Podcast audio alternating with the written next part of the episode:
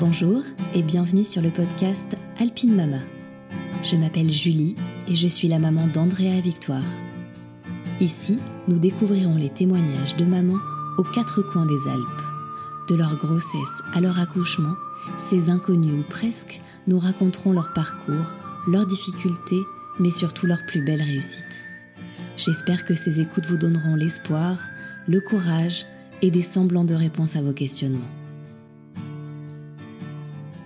Aujourd'hui, je reçois Nadia, qui a gentiment accepté mon invitation pour raconter, avec son franc-parler si déculpabilisant, sa propre histoire et la naissance de sa petite Louise. De déconvenue en découverte, Nadia a voyagé dans le paysage de la maternité pour la toute première fois, chamboulant ses idées préconçues. Je salue sa franchise puisque Nadia nous fait le plaisir de partager des anecdotes intimes que toute femme devrait entendre avant d'accoucher. Juste avant de démarrer, j'aimerais remercier très chaleureusement Emma by Manarola, créatrice de bijoux précieux, plaqués or et fabriqués en France, qui soutient cet épisode. Chaque mois, une histoire, un design, un bijou en série limitée et numéroté. Et c'est Emma, la fondatrice, qui dessine et conçoit chaque détail des pièces fabriquées avec soin par un atelier situé lui aussi en Haute-Savoie, à la frontière suisse. Dans une démarche de production raisonnée, chaque mois vous est dévoilé un bijou exclusif, d'une qualité exceptionnelle, durable dans le temps et fabriqué en France à un prix juste. Allez donc jeter un œil à ces beautés sur bymanarola.com. Des bijoux qui ne vous laisseront pas indifférentes, j'en suis certaine. Je vous laisse maintenant vous plonger dans l'épisode. Bonne écoute!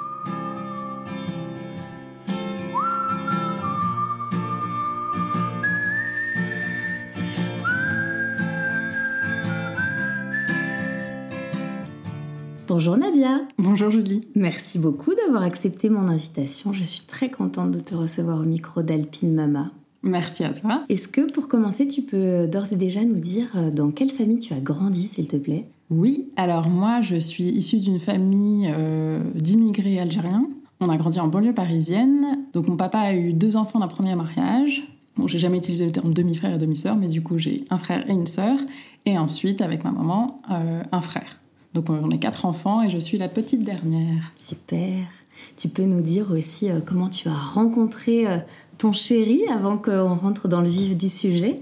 Alors j'ai rencontré Christophe en école de commerce à Grenoble il y a maintenant 13 ans. Ok. Une soirée étudiante euh, très très très arrosée. Comme ça arrive beaucoup. Et bizarrement ça a fonctionné quand même ensuite. Ok, super. J'aimerais bien que tu nous dises aussi maintenant, Nadia, qui tu es? Donc je m'appelle Nadia, j'ai 35 ans, j'habite à Annecy-le-Vieux, je suis depuis 9 ans maintenant dans la région, dont les 5 dernières années à Annecy. Et je suis la maman d'une petite Louise qui, et donc on parle encore en mois à cet âge-là, qui a bientôt 22 mois. Ça m'horripile de parler en mois pour un bébé. Mais... Mmh, choupette. bah oui, mais bon, c'est comme ça que c'est vrai qu'on se repère quand ils sont tout petits, petits. Mais je m'interdis de dire ma fille a 34 mois. Je te rejoins. tu vas nous raconter un petit peu comment ça s'est passé. Euh, les envies éventuelles de maternité au début dans ton couple Qui a eu envie euh, le premier? Comment ça s'est déroulé? Est-ce que vous avez rencontré euh, des difficultés? Alors, donc le désir de maternité, je pense que pour moi ça a toujours été en quelque sorte une évidence. Donc euh, nous, on était quatre enfants. Ma mère elle-même a neuf frères et sœurs. Ah donc tous ces gens-là ont eu des enfants, donc grande famille. Et ma maman est assistante maternelle, donc il y a toujours eu des bébés à la maison et euh, ça m'a toujours beaucoup plu de m'en occuper. Donc ça, c'était relativement évident. Mais après, il y a le moment où tu te dis, euh, quand est-ce qu'on va chambouler notre vie mm. si confortable à deux? Et comme pour toutes les décisions importantes, euh, en grande courageuse que je suis, je laisse la main à mon mari. Donc c'est mon mari qui a fait la demande en mariage. Et c'est mon mari qui a fait la demande en bébé dans un oh. très beau resto euh, au bord du lac du Bourget. La demande en bébé, tu vois, j'ai jamais entendu ça. Moi si, au Morinière. Chouette. Oh là là. Ah oui, donc vous n'êtes pas privé. non, on adore manger. Mais euh, oui, je comprenais pas pourquoi, pourquoi un mardi soir comme ça, un resto euh, de ce niveau-là, c'était top. Et donc au dessert, il m'a dit oui, et donc Nadia, ce resto, c'était pour te demander si tu voudrais bien qu'on fasse un bébé. Et donc, euh, bah, moi, j'étais ravie parce que oui, pour moi, c'était une évidence. Hum, Adorable. Et donc, on a pris la route d'Annecy. euh, la nuit était bien tombée, il était tard, euh, dans les beaux virages. Et là, il a dû piler parce que euh, traversait une maman sanglier et ses trois marcassins derrière. Et on s'est regardé, on s'est dit, oh putain, c'est un signe. on va faire trois gosses. Euh, sachant qu'en plus, moi, j'ai toujours plus ou moins rêvé de trois enfants. Ok. Entre temps est venue Louise et mes attentes euh, ont beaucoup baissé. Mais, euh, mais voilà, la demande d'un bébé et du coup concrètement euh, j'ai arrêté. euh, J'allais dire j'ai arrêté ma pilule, mais je fais rien en toute décontraction dans ma vie. Donc évidemment, il a fallu que j'appelle, euh, que je prenne rendez-vous avec, en fait, avec une sage-femme Mhm. parce que j'étais perdue à savoir. euh, là, donc on a un projet bébé, mais je suis au milieu de ma plaquette. Qu'est-ce que je dois faire? Est-ce que je dois continuer ma plaquette? Arrêter ma plaquette? Donc. euh, Ah oui. Alors non, c'est ça. J'ai téléphoné au cabinet de sage-femme au fil du féminin de Novelle, Mhm. que je, donc Pauline plus précisément, que je connaissais parce que euh, quelques mois en arrière, j'étais venue la voir pour faire mon frottis, grâce à une copine qui m'a expliqué qu'en fait tous les examens gynéco, on pouvait les faire auprès d'une sage-femme euh, et pas forcément euh, se taper un an d'attente euh, auprès d'une gynéco. Ouais, exactement. Moi en plus j'avais eu une mauvaise expérience avec une gynéco de la clinique, j'avais pas du tout aimé le rendez-vous. Et du coup j'avais aucune envie de retourner la voir pour faire euh, mon frottis annuel. Donc j'avais vu Pauline du cabinet au fil du féminin de Novelle, sans savoir ensuite euh, en réalité ce qu'elle faisait en termes de suivi de grossesse et d'accouchement. Mhm. Euh, donc je lui ai passé un coup de fil, elle m'a expliqué qu'il valait mieux terminer la plaquette, euh, et donc j'ai terminé ma plaquette. Mais donc vu que je ne fais rien en toute décontraction, j'ai été googlée, parce que moi ça faisait 10 ans que je prenais ma pilule, que faire euh, lors d'un arrêt de pilule, genre co- comment est-ce que je peux me débarrasser de- du reste des hormones? En gros je voulais potentialiser euh, mes chances de tomber enceinte, parce que, va savoir pourquoi, j'étais convaincue que j'allais galérer à avoir un enfant. J'avais vu pas mal de personnes dans mon entourage euh, avoir du mal à être enceinte, et du coup, je m'étais un peu mis cette idée en tête en me disant non, mais vu que c'est moi, c'est sûr, je vais galérer, ça va prendre du temps, machin. Donc. Grosse pression. Oui, bah, c'est moi. Du coup, j'avais voilà, je m'étais, j'avais fait mes petites recherches euh, sur internet. Mhm. Euh, j'étais tombée sur beaucoup de témoignages de filles qui voilà, qui il y a notamment une journaliste qui a écrit un livre. J'ai arrêté la pilule, je décide d'arrêter la pilule, quelque chose comme ça, qui explique toutes les étapes qu'elle a suivies pour vraiment éliminer tous les résidus d'hormones dans son corps. Bon, moi concrètement, je me suis juste contentée de faire un drainage, de prendre un draineur. Donc le draineur, ça fait qu'en fait, tu élimines plein de choses. Mhm. Et donc il y a les organes émonctoires, c'est ceux qui permettent d'éliminer des trucs, et la peau en est un. Et donc moi, je me suis fait des petits boutons géants partout sur tout le corps. Et j'ai mis Ah du temps avant de comprendre qu'en fait c'était le draineur. Mais donc du coup, je me disais, voilà, je suis débarrassée de toutes les hormones, c'est bon, euh, on a toutes les chances de notre côté. Et trois mois plus tard, je suis tombée enceinte. Ah ouais, donc Ouais. rapide. Ouais, ouais, ouais. Sachant qu'en plus, la sage-femme avait bien précisé quand on s'était vu, donc pour mon frottis et que je lui disais qu'on avait un projet de grossesse, elle m'avait déjà prescrit la prise de sang en me disant voilà, comme ça tu l'auras le jour où tu as un doute. Elle m'avait dit bon, euh, quand, voilà, pour un premier bébé, notamment quand il y a eu une longue période de pilule, Mhm. on compte minimum entre 6 mois et 1 an pour, euh, pour tomber enceinte. Donc moi, c'est ce que j'avais annoncé sûr. à mon mari. En moyenne, ouais. ouais, ouais. Et en fait, pas du tout. Pas du tout, en 3 mois donc. Et quelle a été sa réaction, du coup? Très très. Il avait du mal à réaliser. Moi, c'est pareil, hein, j'avais beaucoup de mal à réaliser. D'autant que le jour du test, euh, enfin, c'était, ça s'est pas exactement passé comme moi j'aurais rêvé le truc. Mais du coup, oui, c'était vraiment le, la grosse surprise de se dire Mm. Ah, ça y est, déjà, maintenant. Oh, bah dis donc. Ouais, mais ça est rapide, ça va vite en fait. Ouais, c'est l'attente n'a pas été trop longue, c'est c'est confortable quand Ouais. c'est comme ça. Ouais, ouais, c'est clair. Tu dis le jour du test, ça s'est pas passé comme t'imaginais. Pourquoi tu t'imaginais une montagne? On habitait en centre-ville et euh, notre immeuble, dans notre immeuble, il y a un renfoncement qui était très confortable pour ces, ces gens que moi j'appelle punk à chiens. Bon, c'est moyennement rigolo parce que c'est souvent quand même des junkies. Nous, on a eu des problèmes avec le mec qui se pique euh, en bas de ton immeuble. Et pourtant, euh, enfin voilà, l'hypercentre, hein, très sympa. Et donc, ça faisait quelques jours que j'avais un peu de retard. Et, euh, et du coup, je finissais par dire à Christophe le matin, euh, bon, ce matin, je vais, euh, je vais aller acheter un test en pharmacie Mhm. avant de faire mon pipi du matin. On va bien garder les urines pour que ce soit bien concentré. je, ne, je, je ne fais Je pas de serre la vessie. Voilà. Je serre les fesses jusqu'à ce que j'aille à la pharmacie. Et en fait, donc mon mari, lui, part au, au boulot. Et en fait, juste en sortant de l'immeuble, il m'envoie un message en me disant Par contre, attends un peu parce qu'il y a ce mec-là qui est hyper agressif, qui est en bas de l'immeuble. Donc, euh, je préfère que tu attendes avant que tu sortes. Parce que c'était. euh, Bon, c'était très pénible, ce type. Il faisait ses besoins-là. il- Ah ouais. Et hyper agressif. Donc, euh, et puis moi, j'avais pas ma langue dans ma poche. Et du coup, mon mari me dit gentiment d'attendre, j'attends, j'attends, et en fait, les nerfs montent en me disant Moi, je peux même pas aller pisser à cause de ce type, je, je peux pas m'interdire de pisser à cause de lui, c'est mort, j'y vais, je m'en fous. Donc, j'y vais bien remonter. Mm. Ça ne loupe pas, le, je pouvais même pas ouvrir en fait la porte de mon immeuble parce qu'il était avachi contre. Et donc, euh, j'ai commencé à m'énerver pour lui dire de bouger. Là, les gènes de la banlieusarde de- des Yvelines est ressortie. Donc, je l'ai embrouillé. Je lui ai expliqué que j'allais le brûler à l'acide. Donc, euh, qu'il fallait, il fallait Ah oui, quand bouge. même Ah oui, t'étais t'étais pressée de le faire. J'étais chaude. J'étais très, très chaude. Lui, il m'a, il m'a Oh menacé avec ses béquilles. Donc euh, là, je me suis dit, bon, vas-y, ça marche, je vais à la police. C'est bon, sais pas, enfin, ça me saoule de subir euh, ce mec. Donc, je n'ai pas été à la pharmacie. Je n'ai pas été faire pipi. J'ai été au commissariat de police, porter plainte. Il savait très bien de qui on parlait. euh, le mec était connu du truc, etc. Du coup, je sors du commissariat et je tiens au courant mon mari. Je dis, bon, bah là, en fait, j'ai toujours pas pu faire pipi parce que je sors du commissariat. Euh, L'autre, il m'a chauffé, du coup, euh, voilà, machin. Et donc, mon mari me dit, oui, mais fais attention, Nadia. euh, tu, enfin, voilà, on sait pas, le mec a peut-être un couteau et puis il est pas dans son état normal, machin. Donc, je vais à la pharmacie, acheter mon test, je remonte chez moi, enfin. Et là, le test est positif. Oh pétard. Et je me dis, ah oui, en fait, c'était les hormones de la maman louve, là. C'est mon territoire, t'as compris? Je suis chez moi, tu dégages. C'est maintenant que ça commence. C'est ça. C'est, je suis prête, quoi. Je la défendrai pas que honte, ce bébé. Bon, J'espère que coup- sur le moment, t'as pu quand même mettre cette histoire euh, de côté pour euh, fêter la, la bonne nouvelle, quoi. Oui, bah alors le truc, c'est que euh, moi, du coup, je me suis dit, ok, mon test urinaire est positif. Je vais confirmer avec la prise de sang. On sait jamais. Peut-être que j'ai mal lu le truc. euh, voilà. J'avais pas à l'époque encore acheté le test où c'est écrit en toutes lettres. Et du coup, l'histoire débarque, machin. Donc, je prends mon ordonnance, je vais au labo, et entre-temps, mon mari finit par me demander Alors, est-ce que t'as enfin pu faire pipi? Je me suis retrouvée à lui écrire sur WhatsApp. C'était pas du tout comme ça que j'imaginais, mais je me disais Je vais pas lui mentir non plus. Et je lui Mm. dis Bah, en fait, oui, le, le test urinaire est positif. Mais là, je suis au labo, je vais faire la prise de sang pour être sûre. Euh, Il me répond vraiment par message en me disant euh, Ah oui? Ouh là là mais c'est une grande nouvelle alors Oh là là Bon, bah, je vais essayer de rentrer plus tôt. Ouh là là Il était chamboulé. Eh ouais, normal. Ah ouais, ouais, ouais.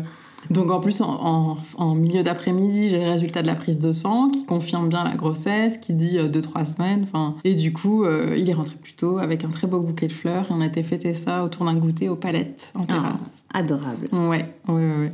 Très attentionné, ton Mm. mari. hein. C'est chouette. Et du coup, je parlais du test de grossesse où à l'époque, je n'avais pas acheté où c'était écrit en toutes lettres.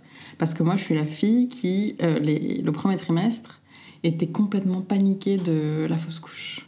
Mais alors, euh, c'était un, un niveau vraiment de, de peur. Je pense que j'avais très très peur de la souffrance que ça allait me causer de vivre la fausse couche. Je pense que j'appréhendais même pas la fausse couche en soi, mais vraiment le, la déception et la tristesse Mm. que ça allait me causer. Donc, je faisais régulièrement des tests de grossesse. Ah oui Cette fois-ci, j'ai acheté ceux où il y a écrit enceinte et le nombre de semaines. De tant de semaines, oui. Sauf qu'ils vont pas au-delà de 3 plus. Donc une fois que tu sais que tu es enceinte de 3 plus, bon bah, ça voilà. te rassurait. Ah ouais, ouais, ouais. Mais euh, ouais, je, je pensais pas que j'allais le vivre comme ça. Et à l'époque, je ne travaillais pas et je me disais, mais comment ont fait mes collègues pendant ce premier trimestre qui est, à mon sens, le plus difficile à vivre d'un point de vue euh, physiologique. Quoi. C'est, euh, moi, j'avais des, j'avais des nausées, j'étais hyper fatiguée. On allait au cinéma, je m'endormais au bout de 10 minutes du film. Euh, J'étais obligée de dormir en journée alors que je sais pas du tout faire la sieste et que c'est pas mon truc du tout. Mais c'est vrai que la progestérone, là, Ouais. le somnifère naturel, c'est puissant, quoi. Ça et les nausées. Et je me disais, et, et c'est en plus cette période-là où tu ne dis pas que tu es enceinte. Oui. Tu es en souffrance ultime, mais en plus tu peux pas le dire. Donc euh, Mm. je trouve très, très, très difficile le premier trimestre. Bah, en soi, c'est vrai que dans notre société, on est habitué à pas trop le dire et à garder pour soi parce qu'on n'a pas envie voilà, d'imaginer de partager une, une éventuelle mauvaise nouvelle qui aurait derrière cette, euh, cette bonne nouvelle. C'est Et vrai ça, que... je comprends pas du tout. Ouais. Moi, typiquement, je l'ai dit euh, autour de moi euh, rapidement. Alors, le truc, c'est que j'aim- j'aimais le dire en face. Mm. Donc, euh, typiquement, mes copines d'enfance, euh, j'étais enceinte de deux mois, je crois, quand je leur ai dit, mais parce que c'était là qu'on se voyait. Mm. Mais alors, euh, sinon, ce truc de le garder secret les trois premiers mois, ça me. Voilà, moi, ça m'a pas du tout euh, intéressée. Et surtout que je me disais, me connaissant, de toute façon, voilà, si je vis une fausse couche, j'aurais besoin de le dire à mes copines. Donc, Ouais. autant qu'elles sachent que je suis enceinte, parce que. Et puis, ce tabou autour de la fausse couche, je trouve que c'est hyper dommage parce que c'est justement là que tu as besoin de soutien. Et alors quoi, tu te retrouves à, à pas avoir de soutien parce que les gens ne savaient pas que tu étais enceinte et Mm. parce qu'il faut surtout pas le dire les trois premiers mois. ou- Ouais. Bon, moi, je suis pas superstitieuse euh, à ce point-là. Bon, j'ai pas acheté de vêtements. euh, Si, donc un peu superstitieuse quand même. J'ai mis du temps à acheter des vêtements pour le bébé, mais, euh, mais non, ne pas dire, euh, ça me. Ouais, il y a vraiment ces deux écoles, je trouve. hein. Ouais. C'est très différent. Il y en a qui ont préféré le partager tout de suite pour trouver tout de suite du réconfort s'il y a un problème auprès de- des personnes à qui elles l'ont confié. Mais c'est vrai que c'est. Je- J'explique pas trop ce truc. Euh, je Ouais. le comprends et je l'ai fait aussi, mais je comprends pas pourquoi on s'obstine à faire de cette façon-là. Et comment elle s'est passée cette, euh, cette grossesse? Alors, tu disais que tu avais été malade au, au début, tu avais pas mal euh, de nausées le premier Ouais. trimestre. Ouais, ouais, ouais. Donc euh, les cracottes étaient devenues mes meilleures amies. J'avais tout le temps sur moi des cracottes parce qu'une copine m'avait dit euh, en fait, il faut pas que l'estomac soit vide. Donc il y avait déjà le truc sur la table de chevet pour le lever du matin. Les fois où je dormais un peu plus tard, en fait, c'est même pas que je dormais parce que je restais au lit. Parce qu'avant un enfant, tu peux encore profiter. Mon mari dormait, moi je me réveille tôt naturellement, mais euh, je restais traîner au lit. En Mhm. fait, deux fois ça m'est arrivé comme ça. Le truc, c'est qu'une fois que je décide de me lever, et ben là, ça va pas du tout, donc euh, direct aux toilettes. Et du coup, j'avais des cracottes aussi sur la table de chevet pour pouvoir manger un peu avant de me poser un pied par Ouais. terre. Et ça, ça. Et ça, ça marchait. Ouais. Ah, c'est une bonne ouais. astuce. Ouais, ça et le gingembre. hein, mais faut encore aimer le gingembre. Et le gingembre euh, frais? Alors, moi, je le prenais frais. Euh, une copine me disait qu'elle le prenait en gélule et que ça avait bien marché aussi. D'accord. Ouais. Et autrement, pas de mots bien spéciaux. Bon, en même temps, moi j'ai déjà tout le temps mal au dos, donc évidemment la grossesse n'a pas amélioré les choses. Euh, du coup, je voyais régulièrement euh, une ostéopathe, euh, Louise Terrier, qui est spécialisée chez la femme enceinte et le Mhm. nourrisson. Et ensuite, ma gynécologue m'avait prescrit des séances de kiné. Euh, du coup, je voyais un kiné qui est spécialisé aussi chez la femme enceinte, euh, les cabinets du lac, qui étaient très bien. Mais euh, oui, je pense qu'on se voyait une fois par semaine avec, Ah oui avec Nicolas Métro. Oui, bah, j'avais la sciatique. Donc il y a des périodes où je j'arrivais plus à marcher. Sauf que je marchais quand même, mais concrètement, Ouais, c'était très douloureux. Ouais. Mm. Voilà, j'ai fait du yoga prénatal avec Maud Dreyer, c'était génial. C'est- Ça a apporté un bien-être incroyable. C'est c'est vraiment top. Moi, je suis pas, enfin, je pratique pas le yoga euh, en dehors de la grossesse, Mhm. visiblement. Mais là, c'était vraiment un bonheur. Euh, je m'étais aussi essayée aux séances de. Alors, ils appellent, ils appellent pas ça euh, gym. euh, natation pour femmes enceintes, je sais plus comment la piscine Jean Régis intitule ça. Donc j'ai essayé, sauf qu'en fait chaque, euh, chaque séance était exactement la même. Donc en fait tu te dis que bah, tu peux faire les trucs toi-même chez Ouais. toi. Enfin, ou venir à la piscine et juste venir te relaxer quoi. Mais l'eau c'est clair que c'est euh, c'est top parce que tu te ressens enfin légère. Mhm. Mais autrement, euh, le- globalement, la, la grossesse s'est bien passée, à part voilà, on les mots classiques. Et du coup, euh, j'ai été suivie à la clinique D'accord. parce que j'ai un peu la phobie de l'hôpital, parce que j'ai des mauvaises expériences, euh, mauvais souvenirs, et du coup, euh, la clinique pour nous c'était euh, la bonne solution, sachant qu'en plus à l'époque on habitait tout près, Mhm. Donc moi je m'imaginais y aller à pied le, le jour où j'allais perdre les os ou quoi. Et été suivie par une gynécologue qui, qui m'a été recommandée par une copine et elle me disait En plus, tu verras, c'est super, avec Dr Gonda, tu vois ton bébé à chaque rendez-vous. Et effectivement, j'ai vu mon bébé à chaque rendez-vous. C'est-à-dire que tu faisais des échos. Ouais, elle À chaque faisait une petite écho à chaque rendez-vous. Tu la voyais à quelle fréquence? Je pense que c'était tous les mois. Je me souviens. Ah plus. ouais, Ouais. D'accord. Ouais, ouais, ouais. Et quand je voyais sur les forums, oui, j'ai consulté des forums, les mamans qui disaient euh, Oh là là, j'ai trop hâte à- dans deux mois pour enfin revoir bébé. Ah, moi, jamais de la vie, j'aurais pu attendre deux mois. Donc ça m'allait très bien. Et été suivie en fait, par une gynécologue parce que j'étais euh, classée en diabète gestationnel. Euh, concrètement, en fait, je n'ai pas fait de diabète gestationnel, mais parce que j'ai des facteurs de risque, un frère diabétique et un papa diabétique, Mhm. et une glycémie à jeun qui, euh, quand on n'est pas enceinte, en fait, est normale, mais quand on est enceinte, il baisse encore la limite. D'accord. Et du coup, moi, je me retrouvais au-dessus. Donc, j'ai dû euh, me piquer avant chaque repas, enfin, contrôler ma glycémie avant chaque repas, D'accord. Euh, faire une séance de formation à l'hôpital. Et notamment, je pouvais pas être suivie uniquement par une sage-femme à cause de ce diabète de gestationnel. Une formation, c'est-à-dire? L'hôpital organise, d'ailleurs ça n'a lieu qu'à l'hôpital, une Mhm. formation avec, euh, du coup on est euh, plusieurs, je pense qu'on était 5-6 mamans D'accord. à différents stades de la grossesse, mais toutes concernées par le diabète gestationnel. Et du coup c'est une matinée avec euh, une infirmière en diabétologie, une diabétologue, une nutritionniste, ou diététicienne plus précisément. Et du coup on nous explique... qu'est-ce que le diabète gestationnel, pourquoi est-ce qu'il faut y être vigilant, euh, dans quel cas est-ce qu'il faudrait être sous insuline, D'accord. euh, comment adapter le régime, de quoi composer les repas? Et ensuite, c'est très bien fichu parce que euh, donc on nous donne une ordonnance pour acheter le matériel en pharmacie, le matériel de contrôle de glycémie. Mhm. Et il y a une appli ensuite sur le téléphone qui nous permet en fait de rentrer nos résultats de glycémie. D'accord. Mais le lecteur de glycémie est même connecté en Bluetooth avec le téléphone. Mhm. Et les résultats sont directement transmis aux infirmières de diabéto qui ont du coup euh, bah, les infos en temps réel qui peuvent suivre. Et, ah oui, euh, ouais. et on se revoit régulièrement pour ajuster, euh, pour savoir euh, voilà, ce qui- s'il y a des choses à changer dans le régime, etc. Ah ouais, super intéressant. Je savais pas qu'il existait un vrai suivi par rapport à ça. C'est Ah très ouais, très bien. ouais, ouais, ouais, c'est top. Ok. Donc, Donc du coup, moi, ta j'étais contente parce que- formation. Ouais, j'avais pas besoin de faire régime en plus, Mhm. donc c'était parfait parce que concrètement, il n'y avait pas vraiment de diabète. Mais du coup, j'ai été suivie par une gynéco Mhm. et pas uniquement par euh, la sage-femme. Mhm. Et du coup, donc, euh, je voulais être suivie par euh, la sage-femme Pauline que j'avais commencé à voir en dehors de la grossesse, Ouais. du cabinet du, au fil du féminin. J'ai été très étonnée que qu'on ne sache pas. En fait, quand c'est ton premier bébé, tu ne sais pas du tout que la personne qui va te suivre pendant ta grossesse n'est pas la personne qui va t'accoucher.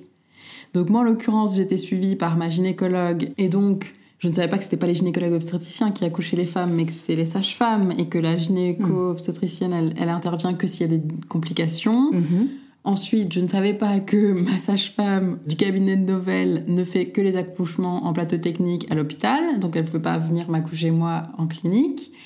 De là, je me suis dit, bon, bah, en fait, autant que je me fasse suivre par une sage-femme de la clinique, comme ça, c'est elle qui m'accouchera. Mhm. Donc, je prends rendez-vous avec une sage-femme de la clinique qui finalement m'explique que, ah non, mais moi, je ne fais plus hein, les accouchements comme ça. Non, non, moi, je fais que les rendez-vous de suivi. euh. Ah oui, donc là, on se voit, en fait, juste le temps de la grossesse, quoi. Mhm. Et puis le feeling passait pas plus que ça. Quand j'ai commencé à lui parler d'accouchement physiologique, elle n'a pas été hyper réceptive et du coup je me suis dit que bon, j'allais redemander gentiment à Pauline s'il était quand même possible de faire la préparation avec elle, Mhm. sachant qu'elle ne pourrait pas m'accoucher, mais, mais s'il était quand même possible de, de le faire. Donc elle m'a gentiment dit que c'était possible. Super. Du coup, j'ai pu faire bah, seulement trois séances en fait de préparation. Je sais plus combien au total il en est prévu normalement, mais j'en ai fait que trois parce que Un mon plus, bébé est arrivé plus tôt. Mhm. Euh, donc j'ai pu être suivie, être préparée du moins à Novel, Mhm. sachant qu'à la base, moi, mon projet de... En fait, j'avais pas vraiment de projet de naissance. Au tout départ de la grossesse, je me disais, bon, je me suis jamais posé la question de comment je voulais accoucher. Euh, j'avais déjà eu des copines euh, auparavant, mais qui avaient tout accouché à l'étranger, en fait, qui voulaient tout un accouchement naturel. Mhm. Et malheureusement, euh, bah ouais, à chaque fois, ça n'a pas été possible. Et du coup, moi, je me disais, non, mais c'est bon, il y a la péridurale, pourquoi souffrir? Pourquoi faire? Et en fait, c'est à la fois mon ostéopathe, Louis Terrier, euh, lors de nos rendez-vous, qui me sensibilisait aux conséquences de la péridurale, Mhm. Sachant que le seul truc moi, que j'ai retenu, c'est que j'avais déjà super mal au dos, et elle me disait, ah bah avec la péridurale, euh, vous risquez d'avoir encore plus mal au dos. euh. Et du coup, ça avait suffi à me dire, euh, ah, j'ai peut-être essayé sans, en fait. Ça et le super rendez-vous avec l'anesthésiste de la clinique d'Annecy, qui a été, mais détestable, puant, le mec. Moi, j'y allais. En plus, je, je n'avais même pas peur. J'étais, j'étais même pas en train de le challenger.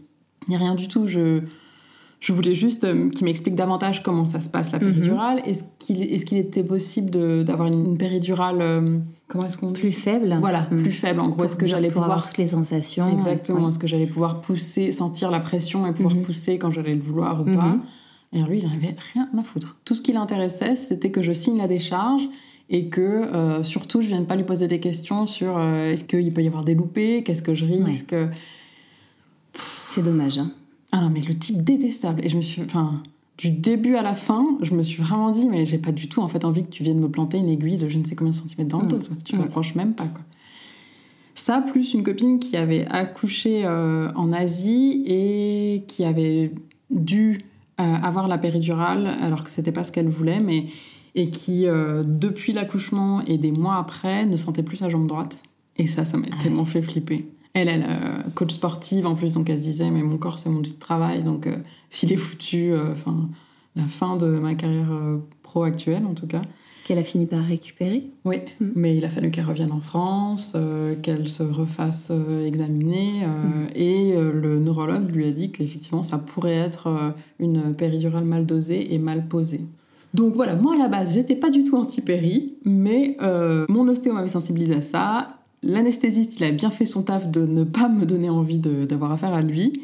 Et ensuite euh, sont enfin venues les séances de préparation avec euh, Pauline, Mhm. Pauline, qui est sage-femme libérale, qui fait donc des accouchements physiologiques, donc euh, sans médicalisation, sans péri, Mhm. en plateau technique euh, à l'hôpital d'Annecy. Au début, j'appréhendais un peu les, les séances de préparation parce que je me disais, alors moi, je vais être un peu euh, l'animal bizarre du groupe parce que je n'accouche pas en plateau technique à l'hôpital, je n'ai pas pour projet d'allaiter, et les couches lavables, faut même pas m'en parler parce que c'est un peu un package quand même. J'ai mes copines qui m'a, enfin ma copine en fait qui m'avait donné le contact de Pauline, Mhm. elle a accouché en plateau technique, en tout cas avait la volonté. Si, elle a pu accoucher, mais après euh, hémorragie, donc elle a dû aller au bloc, mais euh, accouchement en plateau technique, allaitement, longue durée pour le coup, euh, couche lavable. Et moi, je me disais, moi, je suis vraiment la fille qui vient. euh, Alors, moi, pas du tout dans votre délire. Par contre, je veux bien qu'on m'explique l'accouchement physiologique, ça m'intéresse vachement. Une- la même copine, en plus, m'avait parlé de l'association euh, Naissance et Parents de Métais et notamment de la conférence sur la physiologie de la naissance. Mm. Et moi, manque de peau, la prochaine séance pour cette conférence, pour ce sujet précis, avait lieu après mon, la date prévue de mon accouchement. Et j'avais quand même envie d'être hyper au courant avant. Donc, euh, j'ai été euh, ravie de voir qu'une séance entière avec la sage-femme était dédiée au sujet.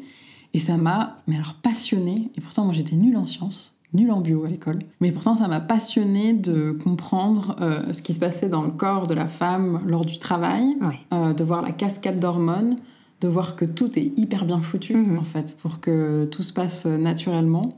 Chaque étape qui mène à la suivante pour. euh, Oui, la Ah nature ouais. est bien faite. hein. La Mm. nature est bien faite. Et Mm. vraiment, ce truc de. Moi, ça m'a beaucoup détendu que Pauline nous dise le corps sait faire. Plus vous mettez votre tête sur Oui. pause, plus vous lâchez prise, avec la. Enfin, vraiment, moins vous vous posez de questions, plus le corps saura faire. Et moi, ça m'a enlevé un poids, mais. euh, parce que. euh, pas hyper confiance en moi, pas hyper courageuse. Et je me disais, ah putain, s'il faut préparer le truc comme un marathon, moi je suis pas sportive, ça va me. je suis pas persévérante, les projets sur le long terme comme ça. fou. Elle avait cette phrase aussi toute bête de dire, mais depuis la nuit des temps, les femmes savent accoucher, vous savez faire. Et juste de me dire que voilà, j'avais pas besoin moi de réfléchir, pas besoin moi de me préparer, pas besoin de. Il y avait rien besoin de faire en amont. Mm. Ça m'a enlevé un poids vraiment énorme. Ouais, cette phrase, elle peut paraître toute bête, Ça, mais au moment où on l'entend, ça. peut provoquer un espèce de déclic où on est rassuré parce qu'on se dit mais ouais, c'est vrai en fait. Enfin, euh, on a une époque où on a beaucoup de moyens médicaux pour moins souffrir, on a un, un vrai suivi. euh, voilà, en cas, de, en cas de problème. Mais c'est vrai que depuis la nuit des temps, les femmes sont de toute façon faites pour accoucher. Et en fait, ça permet aussi un peu d'aller, euh, de se faire confiance, déjà de se regonfler un petit peu le, la jauge de confiance en soi et de se dire ah mais en fait euh, j'ai pas besoin de le potasser euh, comme si j'allais passer euh, le bac ou le permis il y a un truc qui fait que au fond de moi en fait j'en Je suis déjà capable Exactement. de naissance quoi Exactement. J'ai déjà euh, tout, tout ce qu'il faut pour le faire. Mm. Quoi. Et en plus, ce qui, qui m'avait surprise, moi, c'est qu'au fil de la grossesse, je n'avais pas peur de l'accouchement. Et ça, ça me paraissait très bizarre. Parce que Mm. moi, j'ai un peu peur de tout. Et du coup, de me dire, j'ai pas peur de ce truc. J'avais interrogé ma copine, euh, mais Diana, toi, c'est c'est à partir de quand que t'as eu peur de l'accouchement? Elle me dit, ah, mais moi, une fois que le test était positif, bah, direct, du coup, tout le long, j'ai appréhendé. Elle me dit, moi, j'ai fait du yoga juste pour ça, pensant que ça allait m'apaiser un peu, mais. euh, et donc, moi, bah, je sais pas pourquoi, c'était bizarre, je, je n'avais pas peur de l'accouchement. mais tant mieux Ouais, oui, oui, mais, mais vraiment, ça me surprenait. Je me disais, mais ça va venir. À mon avis, ça va venir. Je vais finir ça par me pend au nez je vais finir par regarder une vidéo d'accouchement, un truc bizarre. Non, je n'ai jamais fait. Juste euh, ces séances de préparation avec Pauline où elle nous explique voilà, toutes les sécrétions d'hormones, les, les hormones euh, amies, les hormones ennemies, qu'est-ce qui va favoriser euh, l'hormone, Mm. La fameuse hormone euh, l'ocytocine Eh qui oui. va accélérer le travail, mais qui est une hormone timide, donc euh, une lumière trop forte ou un contexte trop, trop médicalisé, des trop de personnes autour de soi. euh, en gros, plein de facteurs qui peuvent venir inhiber cette, cette hormone et qu'à l'inverse, il y a d'autres façons de, de l'encourager, de, de faire en sorte qu'elle soit sécrétée davantage. Quelles hormones favoriser et comment? Quelles hormones éviter? Enfin, typiquement l'adrénaline, l'hormone du Mhm. stress. Comment faire en sorte qu'elle ne soit pas trop présente Tout ce truc vraiment m'avait fascinée et je me disais, mais oh, qu'est-ce qu'on est bien foutu, c'est incroyable. Mhm. Vraiment, euh, ça m'a donné ouais, vachement confiance et j'ai aussi beaucoup aimé le rôle qui était donné au papa. Pendant la préparation, euh, j'ai adoré la façon dont Pauline a parlé au, au papa qui était présent. leur expliquer leur rôle, leur expliquer qu'ils étaient importants, qu'ils allaient vraiment faire rempart avec le personnel soignant, que ça allait vraiment être eux les gardiens de, de ce cocon qu'on allait se former. J'ai trouvé ça hyper... Alors, je suis émue, c'est bête. J'ai trouvé ça hyper important de donner leur place au papa. Tu vas me faire pleurer, Nadia C'est que le début. Mais oui, c'est important parce que les pauvres aussi, ils ne savent pas en fait à quelle place se mettre et en fait c'est très difficile aussi pour eux parce que euh, ils peuvent voir leur femme. Euh, bah, c'est au-delà d'un état de fébrilité quand même. Hein. On est en souffrance. Hein. Ah bah oui, ils pensent qu'on va crever. Hein. Voilà. Donc quand on les regarde droit dans les yeux pour leur dire je vais mourir, sauve-moi. En fait, il y a quand même ce truc chez l'homme quoi qui fait qu'ils sont aussi, euh, ils ont cette, ce, gène un peu de protection quoi qu'on en dise. On oui, on a envie de plus d'égalité, plus d'équité, tout ça, mais voilà, on, est, on a aussi des gènes qui sont propres à l'homme et à la femme, et c'est vrai que le papa, euh, il a ce rôle aussi très très euh, protecteur, et je trouve que c'est vraiment chouette quand ils sont euh, comme ça considérés déjà dans un premier temps. Et surtout impliqués, qu'on leur donne des clés, qu'on Exactement. On, peut leur dire bah voilà ce que tu peux faire en fait à ce moment-là, voilà comment tu peux placer tes mains, euh, voilà euh, ce qu'il faut ne pas faire. Ne lui parle surtout pas à ce moment-là, ne lui pose pas de questions. pas de blague, voilà, pas drôle. parce qu'en fait on, s'occupe tellement de, enfin quand on le peut, en tout cas on essaie de s'occuper de soi-même pendant sa grossesse et de se bichonner, d'aller voilà faire comme tu disais du yoga prénatal, d'aller chez l'ostéo, de se faire des petits soins, etc. pour vraiment parce qu'on est dans ce processus-là de prendre soin de soi, de prendre soin du bébé. Mais c'est vrai que le papa, on l'oublie un petit peu et il est mis de côté parce que lui, il n'a pas les sensations, il n'a pas les hormones en feu, euh, il n'a pas mhm. tout, ça, quoi. Et lui, il va percuter souvent bah, au moment de, l'accouchement, il va se prendre ça en, plein visage, en fait, à la naissance, alors que nous, on a ces neuf mois où on ressent des choses, on, voilà, on a des, choses qui se passent dans, le corps. Donc c'est chouette quand euh, ça se passe de cette façon et que le papa rentre en se disant Ok, j'ai appris des trucs, euh, je sais ce qu'il va falloir faire, d'accord. Après, en pratique, c'est une autre affaire, on est d'accord, hein, mais, mais au moins donner des clés parce qu'on a tendance aussi, nous, à perdre pied à certains moments de l'accouchement. Et comme tu le disais, son rôle aussi, c'est d'être le garant du projet de naissance qu'on a choisi. C'est notre relais hein, quoi, entre nous et l'équipe médicale. Donc on compte beaucoup sur lui, sur le partenaire, en tout cas de manière générale, pour diffuser en tout cas ce qu'on veut, ce qu'on ne veut pas et voilà, apprendre certaines informations, puisque le corps médical, comme tu le dis si bien, on n'est pas forcément accouché euh, hors un plateau technique, on n'est pas accouché par une personne qui nous connaît ou qui nous a suivis. Quoi. Exactement. Moi, je pense à toutes ces femmes qui, en période de Covid, n'ont peut-être pas pu euh, avoir leur, euh, leur conjoint à leur côté mm. lors de l'accouchement. Et moi, je me dis, mais j'aurais pas pu accoucher sans Christophe. Mm. La petite musique qui va bien, la petite brume d'eau qui va bien, mm. la main qu'on écrase bien. ouais, les pauvres. non, puis c'est vrai que cette séance euh, avec Pauline où, euh, où elle s'adressait directement au papa, elle leur expliquait vraiment les choses, ils sont pas infantilisés, ils sont pas mm. euh, mis, mis, de côté, parce que pour de vrai, ils ont un rôle à jouer. Alors après, libre à chaque papa de le faire ou pas, de le prendre ou pas, Bien sûr. mais c'est la réalité, ils ont vraiment un, rôle à jouer. le bébé, on l'a fait à deux, et si on mm. peut le faire venir au monde à deux, c'est encore mieux. Oui, bien sûr.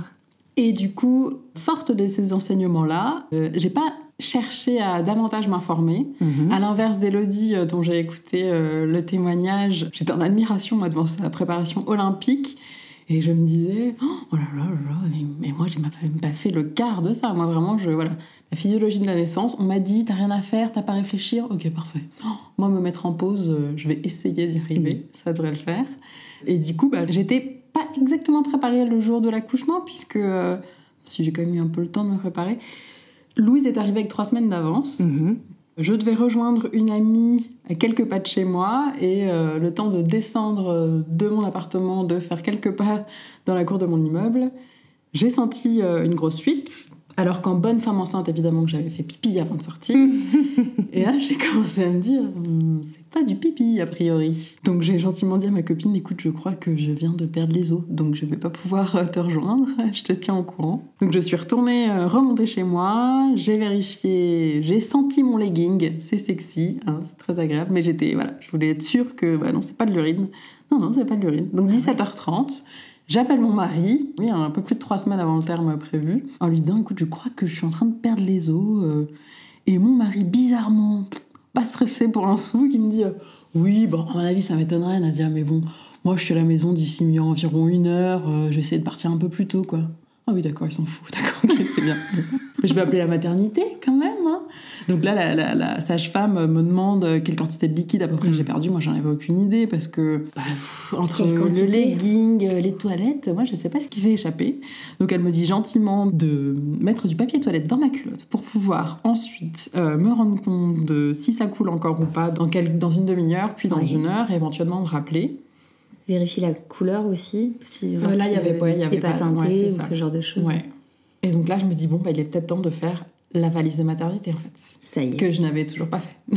Donc, La euh, fameuse valise de maternité. Oui, puis c'est là que je me dis, tiens, je vais lancer une machine parce qu'il me faut absolument ce truc-là. Bah, bien sûr. La tenue qu'on a choisie, bien sûr. Qu'on a choisie en, en- en last minute, du coup, mais c'est celle-là qu'on veut. Hein. voilà. Il me faut cette chemise de nuit, pas compte. Donc elle ira dans sèche-linge après, puis ça ira bien. Et donc mon mari finit par euh, rentrer. Et en fait, euh, prise dans ma valise de maternité et dans je sais pas quoi, j'avais pas revérifié euh, ma culotte. Et donc euh, Christophe me dit, mais du coup, là, t'en es où Ah bah attends, je vais aller voir. Et puis en fait, ça avait continué à couler. Donc je rappelle la maternité. Et là, la sage-femme me dit, bon là, le mieux c'est que vous veniez, qu'on voit ensemble. Et mon mari me dit quand même, non mais prends pas, les- prends pas la valise, Nadia. De toute façon, euh, aussi bien dans une heure, on est de retour à la maison. hein. Oui, mais Christophe, et si c'est ça, bah, ce serait quand même bien que, que j'ai mes affaires. Non, non, mais de toute façon, au pire, je viendrai la chercher, euh, c'est bon. euh. Donc, on arrive à la maternité avec tout ça, il devait être 20h, je pense. Elle m'annonce que j'ai pas juste fissuré, mais vraiment rompu la poche Mhm. des os. Que du coup, donc, euh, je crois que j'ai eu une injection antibiotique, j'ai été un peu monitorée. Mhm. Et elle m'a dit bon bah euh, alors la bonne nouvelle c'est que du coup bah, le bébé il sera là dans je ne sais plus combien d'heures. En- à partir du moment où on a, on a percé euh, la poche des os, il y a tant d'heures pour que le, le bébé euh, sorte parce que euh, bah, du coup euh, c'est devenu perméable euh, aux Ouais. bactéries, je sais pas quoi donc euh, Il peut y avoir un risque d'infection malgré le fait que le corps, en fait, on ne le sait pas assez, mais le corps, en fait, il reproduit le, le liquide. ah il Donc, refait un stock de Ouais, liquide amniotique, donc en fait, on peut aussi vérifier le pourcentage de liquide amniotique dans lequel euh, Baigne baigne, le le, bébé. Parce que s'il n'y en a pas assez, effectivement, ça peut être un peu plus euh, accéléré pour euh, vraiment le sortir le plus vite possible. Et puis voilà, si on est dans le, le- le seuil, entre guillemets, sécuritaire, et ben à ce moment-là, on, on peut aussi attendre et ça peut mettre plusieurs jours avant qu'on accouche, en fait. On ne le sait pas, mais c'est envisageable. D'accord, donc elle nous disait du coup la bonne nouvelle c'est que votre bébé sera bientôt là. La mauvaise, par contre, c'est que je dois vous garder. Et là, je regarde Christophe, dis, je t'avais dit qu'il fallait prendre la valise. Je t'avais dit que je la voulais. Donc, elle me dit, non, mais bon, pour l'instant, de toute façon, vous avez que des toutes petites contractions que moi, je sentais même pas. D'accord. Le graphe avec les machins qui montent, je savais jamais quelle ligne regarder, je comprenais pas du tout ce qui s'est passé, ce qui se passait, mais bon, je me bon, moi, concrètement, je ne sens rien. Elle arrive à les percevoir au monitoring, mais toi, tu les sentais pas encore, Non, celle-là. ouais, c'est ça. D'accord. À chaque fois, je vais lui demander, c'est laquelle, au fait, la... Parce qu'entre le cœur, le je sais pas quoi, le machin, moi, je... Je ne m'intéresse pas trop à ça, hein, tant pis. Du coup, elle nous dit, par contre, la mauvaise nouvelle, c'est que je dois vous garder. Mhm. Et moi, pour euh, le dîner de ce soir, j'ai juste euh, pas de jambon à vous proposer. Donc, si vous voulez, bah, vous pouvez, euh, vu que vous n'avez pas de contraction, vous pouvez euh, aller euh, là en, en ville, Mm. manger un bout et revenir après. Donc, j'ai essayé de soigneusement planquer mon petit bracelet de Mm. clinique pour Avec pas la- faire trop flipper Ouais. les restaurateurs. Avec la permission de minuit. Mais du coup, c'était un, un gros kiff de, voilà, de descendre la rampe du château, d'aller manger un bout en vieille ville. Et ensuite, donc, de remonter à, à la clinique. Là, de nouveau, elle m'a monitorée. Euh, je crois qu'il y avait un peu plus de contractions, mais toujours, je ne Mhm. les sentais pas. Et elle, a- elle nous a donné notre chambre, du coup. Parce que c'est aussi ça qui me faisait envie à la clinique. C'est que vu que j'aime pas le milieu hospitalier, euh, la clinique a rénové euh, la maternité et donc il y a de nombreuses chambres maintenant qui sont flambant neuves. On voulait notre chambre pour nous, donc Mhm. ça c'était le petit luxe. Et du coup cette chambre qui est hyper jolie. Ah oui, donc tu as connu les, les nouvelles chambres Ah de la clinique. Très, très Alors c'est comment? C'est très que Moi, joli. j'ai jamais vu. C'est très joli. Après, si on pouvait avoir un lit de place, ce serait absolument Mhm. génial. Si ça pouvait être dans toutes les maternités comme ça. Mhm. parce que ça changerait tout. Vraiment, ça changerait tout. euh, le avant l'accouchement, après l'accouchement, une fois que bébé est là, euh, ce serait juste génial, quoi, d'avoir un lit euh, familial, vraiment. Parce que Christophe, il est resté la première nuit avec toi. Du coup, une fois qu'on a récupéré notre chambre, il était euh, 22 heures passées. Mhm. Là, on s'est mis à appeler nos parents. Donc, mes beaux-parents sont en Bretagne, les miens en région parisienne, pour leur dire que du coup, bah, le, le bébé arrivait avec de l'avance. Alors moi, mes parents sont déjà grands-parents trois fois, donc euh, mon père c'était, bah nous de toute façon là, on va pas pouvoir venir tout de suite parce que moi j'ai des rendez-vous médicaux dans les prochains jours, mais on arrive bientôt. Bon, ok. Mes beaux-parents, par contre, euh, première fois grands-parents, donc dans les starting blocks. Ok, bah nous on va partir demain, hein. on va mm. quitter la Bretagne demain, et du coup on sera là, euh, bah on verra si on fait un stop, si faites un stop de la Bretagne à mm. Annecy, faites un stop avant. Donc on devrait être là, bah dans deux jours, ok. Et du coup, j'ai enfin pu prendre une douche. Parce qu'en plus, en remontant la porte du château, après être allé au resto et en rentrant à la clinique, il y a de nouveau du liquide qui s'est écoulé. Donc j'étais contente de enfin pouvoir prendre une douche tranquillement. Mhm. Et du coup, bah, mon mari avait ce lit euh, d'appoint le long du mur contre la télé. Là. Ah ouais, ce lit d'appoint, on dirait les, les lits de, de, dortoir ou les lits militaires. Quoi. Alors celui-là est mieux parce que pour avoir euh, vu, parce qu'avant évidemment j'avais demandé à voir les chambres à la clinique avant, mhm. Et euh, les anciennes chambres, donc le lit d'appoint fait vraiment lit de camp, c'est hmm. clair. Et là, par contre, c'est euh, un peu mieux. C'est en gros un peu une chauffeuse qui se déplie. Ah euh, mais bon, c'est quand même pas le un grand... peu plus confortable. Ouais, c'est pas le grand luxe, mais... Et du coup, on s'est couché, bah, chacun dans notre lit. Et je ne sais plus si, si j'ai attendu les contractions ou si j'ai anticipé. Donc, lumière tamisée dans la chambre, puisqu'on était en mode on va se coucher. Mhm. Donc je ne sais pas, voilà, si j'ai attendu les contractions ou si c'est un truc que j'ai fait moi spontanément, je me suis mis dans les oreilles, donc mon casque anti-bruit, euh, une séance d'hypnose qui n'avait rien à voir avec l'accouchement. Mhm. Euh, j'entends beaucoup parler de sophrologie euh, dans le cadre de la préparation à l'accouchement pour notamment un accouchement physiologique ou de auto-hypnose, etc. Euh, donc moi, j'avais rien fait de tout ça, mais par contre, parce que j'avais fait un burn-out donc dans mon précédent job des années en arrière, j'avais euh, vu une, une hypnothérapeute mhm. qui m'avait fait une séance et je crois qu'elle me disait que le but de la séance c'était euh, améliorer la confiance en soi. D'accord. donc c'était une séance qu'elle m'avait faite, qu'elle m'avait enregistrée et qu'ensuite je devais écouter tous les soirs en me couchant pendant trois semaines. Et en fait, c'est une, séance que j'écoutais régulièrement quand j'avais besoin de me détendre mhm. pour, pour, pouvoir aller dans le sommeil. Et du coup, je me suis mis cette séance en boucle, en boucle, en boucle, en boucle, toute la nuit, parce qu'en fait, mon travail bah, s'est fait pendant euh, toute cette nuit quand j'étais dans mon lit, dans la pénombre. C'était hyper agréable parce qu'on n'était pas dérangé. Euh, parce que moi, j'ai pas, pas du tout appelé les sages-femmes euh, lors de mes contractions. Ça rejoignait beaucoup ce que m'avait dit mon ostéopathe Louis Terrier, qui m'avait dit restez le plus possible chez vous. Mhm. le travail avancera plus si vous êtes dans votre environnement au calme, Plutôt que si vous arrivez dans un milieu hospitalier, là, ça va casser le travail, euh, forcément, ça va ralentir. Ouais, ça, ça peut être un petit peu stressant, effectivement, quand on arrive quoi, dans un autre environnement, avec des odeurs qui sont pas des les odeurs, des lumières, euh, du un endroit qu'on connaît pas forcément, mm. parce qu'on visite pas forcément les chambres, en fait, avant, sauf Non, moi, j'avais fait, hein. fait, ma chieuse, elles avaient mm. été adorables. Mm c'était possible. Je pensais pas du tout que c'était possible. Ouais, c'est une très bonne idée que tu as eue parce que ça permet aussi de se projeter, de se dire bon bah voilà, j'ai déjà, même si c'est pas exactement celle que j'ai visitée de chambre, mais je l'ai déjà vue, donc je suis moins dans le stress d'être euh, totalement dans l'inconnu quoi. Ouais. Même si, bon, moi, pour le coup, c'était plus l'aspect financier. C'est qu'il y a un gros gap quand même de tarifs entre les deux chambres. Et en gros, je voulais voir en me disant, est-ce que ça vaut la peine qu'on mette euh, beaucoup plus cher, sachant que notre mutuelle prenait pas du tout en charge? Ou pas. Entre quoi? Entre les, nouvelles chambres. et les anciennes Ouais. Ah ouais, d'accord. Et du coup, euh, après avoir vu... Euh, et puis j'ai montré euh, les photos à mon mari, on s'est dit, allez, c'est le premier bébé, on se fait un kiff, on prend la jolie chambre, parce que c'est vrai que c'est beaucoup plus joli, c'est beaucoup plus sympa que, que les anciennes. D'accord. Donc du coup, voilà, mes, mes contractions... alors au début, je les timais avec même pas avec une appli, je crois, juste sur mon, voilà, mon timer de téléphone. Puis au bout d'un moment, j'ai lâché l'affaire. Et je me suis vraiment attachée à me souvenir de ce que nous avait dit Pauline en préparation. Et même si j'ai pas le sentiment, moi, d'être très visuelle comme fille, pourtant, les images qu'elle nous avait données m'ont beaucoup aidée. Euh, elle nous expliquait qu'en fait, euh, une contraction, c'est comme une vague. Et qu'en gros, si nous, on est une plage de sable fin, euh, plate, surtout ce, truc de plat, quoi. En gros, mhm. nous disait, faites la flaque.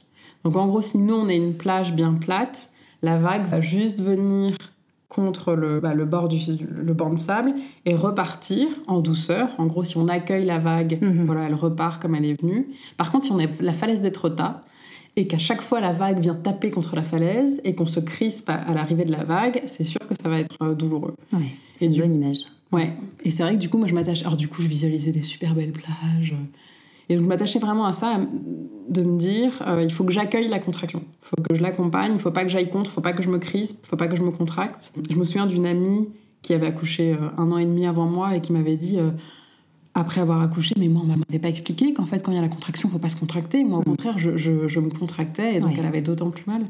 Donc là, vraiment, cette image de voilà, d'être une plage euh, toute calme, toute plate, de faire la flaque, d'accueillir la vague m'avait beaucoup aidé. Elle nous avait également expliqué que, en réalité, pendant tout le travail, l'intensité de la contraction n'allait pas augmenter. Ce qui allait changer, c'est la fréquence. Mm-hmm mais la douleur ressentie n'allait pas augmenter. Et du coup, moi, vraiment, les premières euh, contractions que j'ai bien senties, je me suis dit, ok Nadia, ça va jamais être plus fort que ça, ok? Ça, tu peux gérer. Moi, j'ai eu des règles très douloureuses, euh, j'ai un transit, euh, des intestins très douloureux. Je me suis dit, putain, si c'est ça, c'est bon, on va y arriver, parce que ça, je connais comme douleur. Et du coup, vraiment, ce truc de se dire, ça n'ira pas plus haut, par contre, ça, ça sera plus fréquent. Mm. Il y en aura plus souvent, plus rapproché, donc moins de mm. récupération la fameuse phase de récupération où Pauline nous avait dit à ce moment-là, la douleur est à zéro, mm. vraiment zéro, zéro. Donc ça c'est pareil, une fois que tu le sais, tu te dis, putain, je vais pas avoir mal pendant 8 euh, heures, quoi. Non, il, va y avoir des pauses.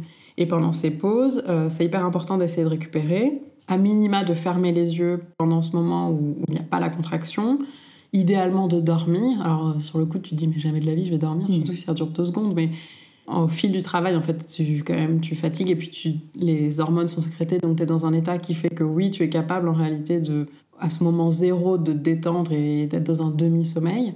Mais donc voilà, j'étais en boucle avec euh, ma séance d'hypnose, repeat, repeat, repeat. Et cette image de, de plage et de vague, il y a eu ce moment aussi où j'ai été aux toilettes et que je me suis littéralement vidée si on te prévient pas avant, ça peut faire bizarre, mais euh, et moi je me disais mais j'ai mangé un truc qui allait pas. Ah mais non, c'est vrai. Pauline nous avait expliqué que le corps est tellement bien fait que naturellement il va mm. se vidanger avant que le plus gros du travail commence. Donc c'est un signe annonciateur.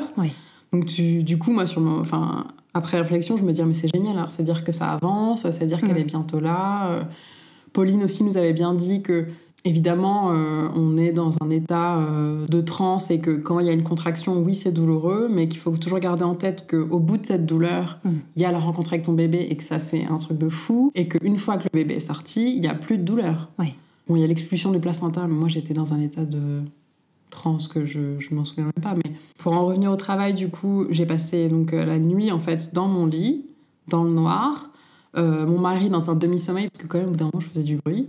Et vers 6h30 du matin, il m'a gentiment dit Nadia, là je pense qu'il faut qu'on aille voir les sages-femmes. La sage-femme qui nous avait accueillis la veille, qui nous va arriver à 6h30 du mat, et puis moi qui étais complètement euh, tordue euh, en deux, euh, qui me dit Oh, mais c'était une blague hein, quand je vous avais dit qu'il fallait pas me réveiller cette nuit, il fallait venir me voir. Et je disais Non, mais moi j'étais bien dans mon lit. Et du coup, elle, elle nous a tout de suite emmenés en salle d'accouchement pour le mhm. coup. Et donc là, même si c'est la clinique, j'ai pu choisir mes positions. Donc moi, je me mettais sur un côté, puis sur l'autre. D'accord. Euh, on n'est pas forcément sur le dos avec les pieds dans les étriers. Ça, j'avais vachement apprécié. J'avais posé la question à ma gynéco de toute façon lors des derniers rendez-vous. L'équipe de sage-femme, mais après, moi, j'ai l'impression que c'est toutes des anges, quoi. Que des filles adorables hyper douce. Euh, en plus, on fait que t'encourager de dire que ce que tu fais, c'est génial. Alors, euh, si elle pouvait être chez moi tous les jours, ce serait super. Ouais, au quotidien. Mais euh, c'était ouais, c'était super. Donc, il y avait Christophe qui était là, qui gérait la musique. Le rapport au temps est complètement euh, bizarre parce que moi j'ai l'impression qu'on a écouté deux fois l'album et Christophe me dit ah non mais tu te rends pas compte. Je sais pas combien de fois je l'ai remis mais euh, ouais tout est flouté ouais. Ouais ouais ouais. Bah oui parce que donc quand tu arrives vraiment à te détendre à lâcher prise euh, les hormones jouent leur rôle et moi j'ai été vraiment dans un état de transe quoi. Hmm. Là, je, je, pense que je vais avoir du mal à raconter les détails parce que j'en ai pas le souvenir. C'est drôle parce que Pauline nous disait que prévenait les papas que la maman risque de demander euh, quelle heure il est, on en est où, machin. Mhm.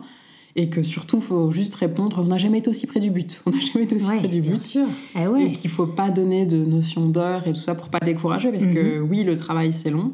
C'est des informations qui sont archi précieuses, tout ce que tu racontes. Parce qu'en fait, tu as eu quelques informations hyper pertinentes.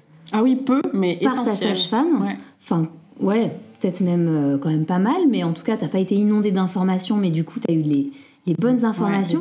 et même si on n'est pas dans, un, dans une aventure qui est rationnelle au moment où on accouche, on se laisse complètement aller euh, parce qu'on est en train de vivre, on ne maîtrise que peu de choses finalement, mais tout ce qu'elle t'a donné, j'imagine que c'est resté un peu dans un coin de ta tête et que ça fait son petit bout de chemin.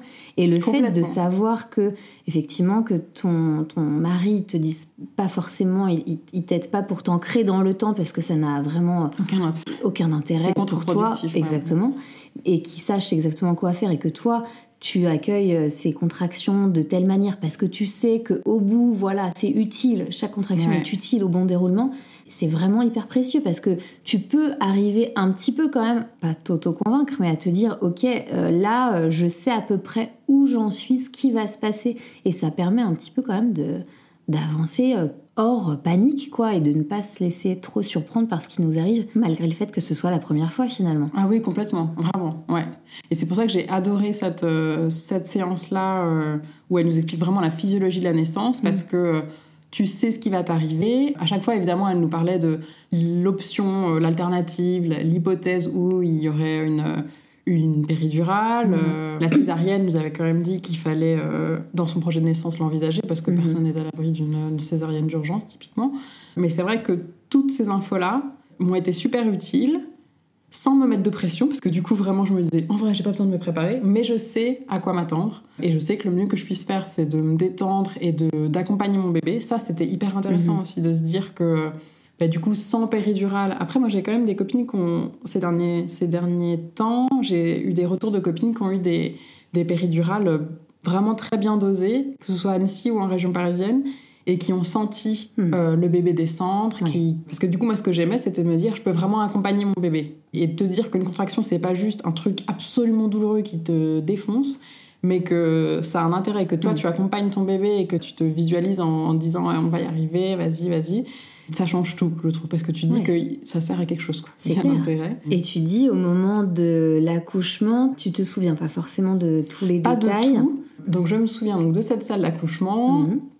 Des contractions qui étaient de plus en plus intenses, du fait que je puisse me mettre sur un côté puis de l'autre. Christophe avec euh, le brumisateur que je lui demandais juste en tirant la langue. Je ne parlais pas du tout.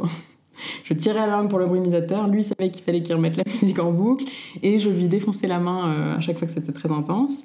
Ce que je trouvais très, enfin ce que je comprenais pas, ce que, ce que je finissais par dire au sage c'est que j'avais mal dans le bassin, et je comprenais pas pourquoi j'avais aussi mal, parce que vraiment je le sentais dans mon bassin, et je pensais pas que je pouvais sentir un truc pareil.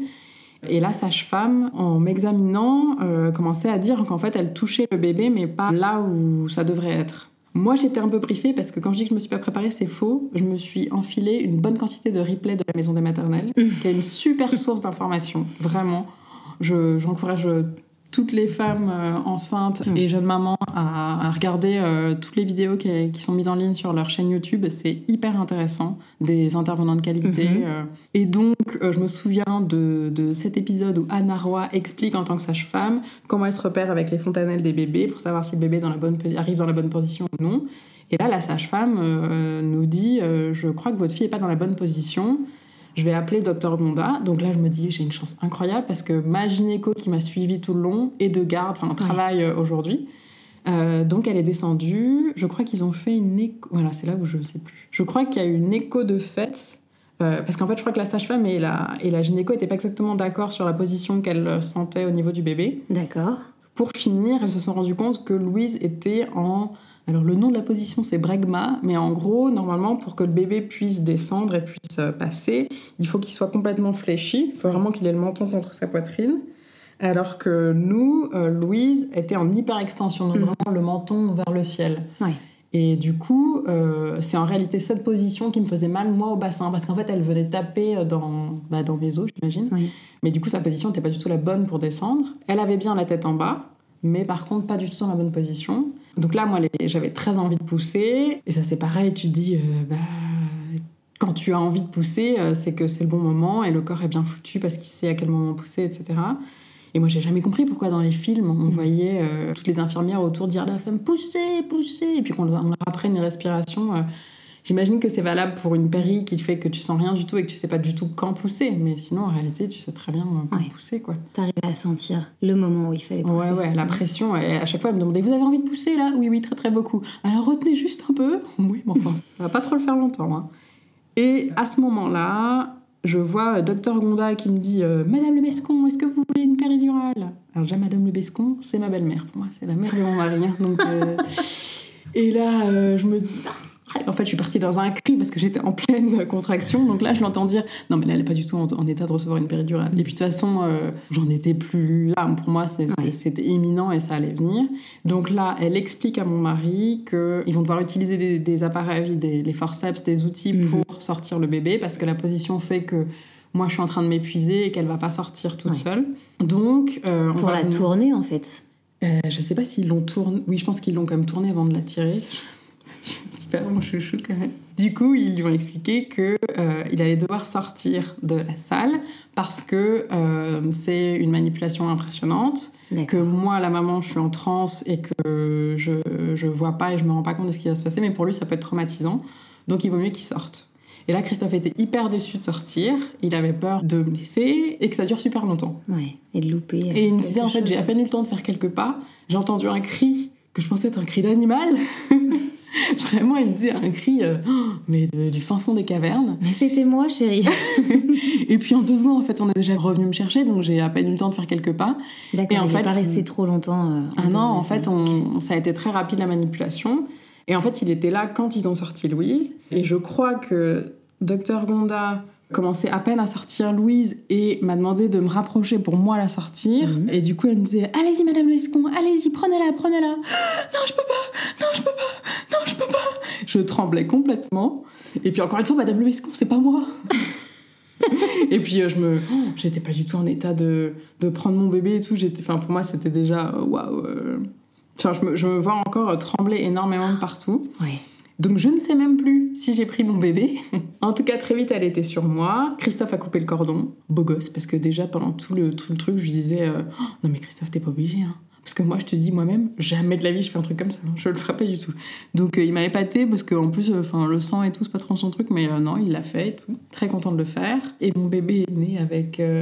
Bon, il y avait des petites marques des forceps quand Mm. même, donc un petit peu de sang. Et surtout avec un énorme. C'est un bleu quoi. Je sais même pas si c'était un bénoatome, mais euh, le front était tout euh, gris. Gris-noir. Sur le coup, euh, tu, voilà, tu profites juste avec ton bébé. euh, donc on reste deux heures. À cause des forceps? Elle avait eu ça? Et bah, le lendemain, en fait, la gynéco, quand moi je lui ai fait la remarque, je lui ai dit Et ça, c'est les forceps aussi Ah non, ça, elle se les fait toute seule.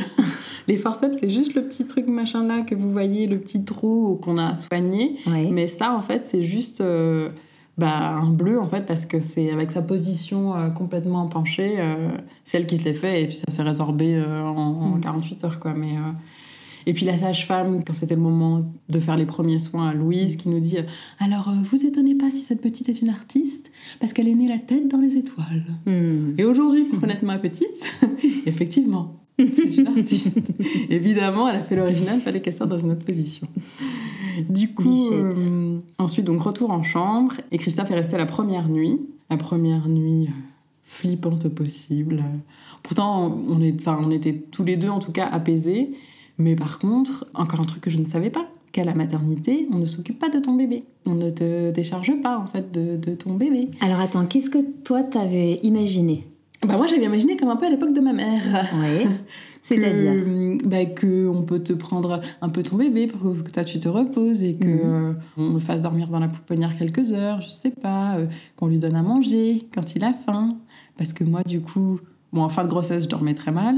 Euh, j'ai passé une nuit à faire mon travail et puis bah voilà, la deuxième Ouais. nuit, bébé est là et T'avais pas beaucoup d'avance de repos là. hein? Non, pas du tout. Mm. Ouais. Donc, évidemment, elle a pleuré dans la nuit, on l'a nourrie, euh, on, l'a changée quand c'était nécessaire. Et à un moment donné, elle pleurait euh, sans arrêt et je savais pas du tout quoi faire.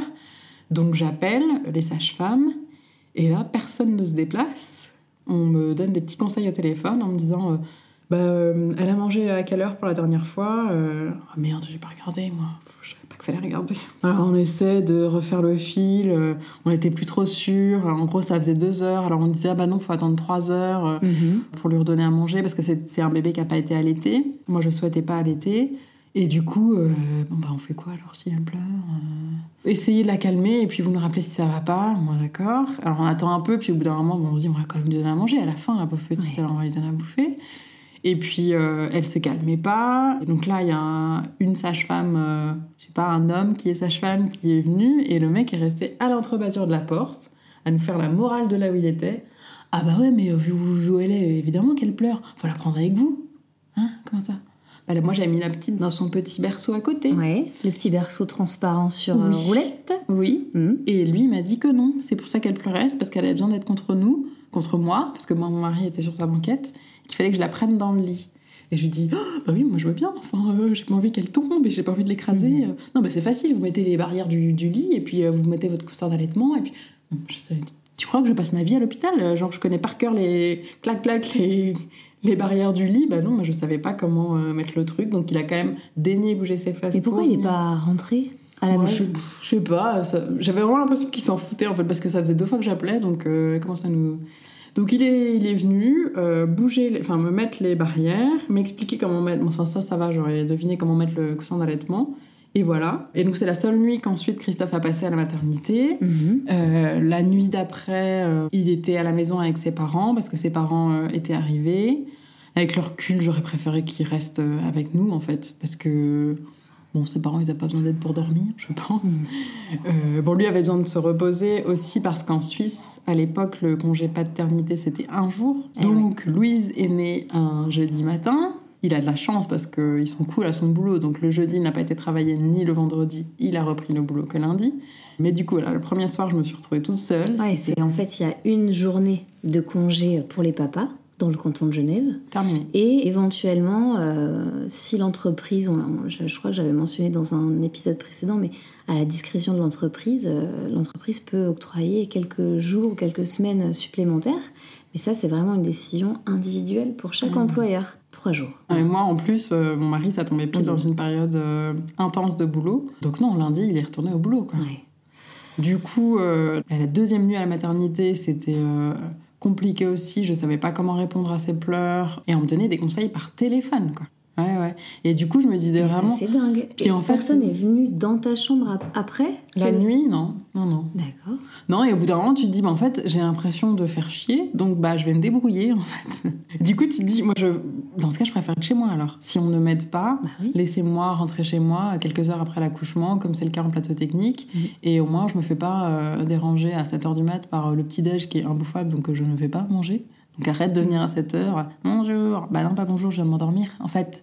J'aurais préféré que tu ne viennes pas. Du coup, voilà, le séjour à la maternité, euh, merci, mais non merci. Mhm. On nous a montré comment faire un bain. Mhm. Oui, ça c'est utile. C'est vrai que c'est impressionnant le premier bain. Mhm.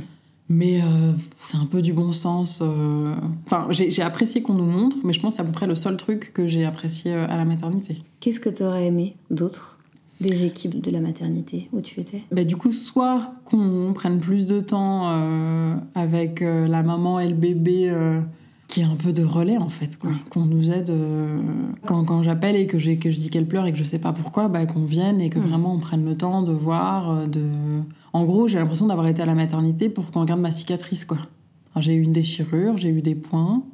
Alors c'est marrant parce que autant j'ai pas le souvenir de la douleur des forceps sans Mm. péridurale, par contre j'ai le souvenir des points. Ouais.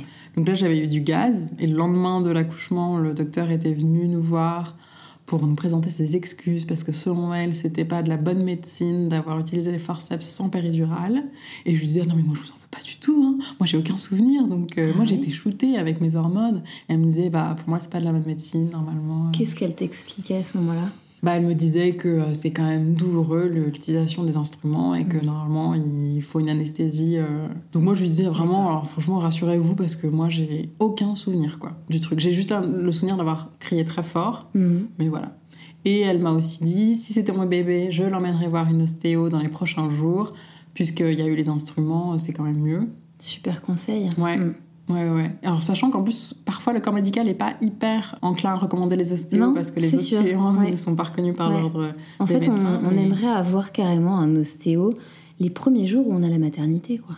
C'est ça qui serait fantastique, plutôt Mm. que d'aller euh, dans un cabinet de ville euh, ou à l'hôpital euh, les premiers jours où pff, on- nous on se remet quoi un peu sur le déplacer. pied et que notre bébé il est tout petit quoi. On n'a pas forcément envie de le sortir tout de suite ou de l'amener à droite à gauche quoi. Et c'est dommage qu'il n'y ait Ah bah, pas cette, ouais. euh, ce service là. Et c'est vrai que c'est c'est c'est des petites guéguerres je crois entre euh, professionnels. Pour moi, c'est tout l'enjeu du postpartum. C'est, euh, tu vois, typiquement les, rendez-vous. Euh, bon, alors nous, on n'avait pas de pédiatre, mais médecin généraliste de, de contrôle du bébé Mm. des premiers jours, là, qui sont hyper fréquents.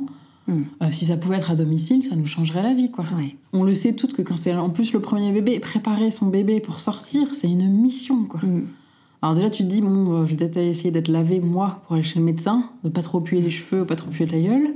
C'est déjà une mission. Ensuite, préparer ce bébé, puis à la dernière minute, il fait caca, donc il faut le changer. Puis évidemment, qu'il a souillé le body, le pyjama, le manteau. C'est une mission, euh, tu cours pour pas être en retard au truc. T'as d'autres préoccupations, quoi. Ouais.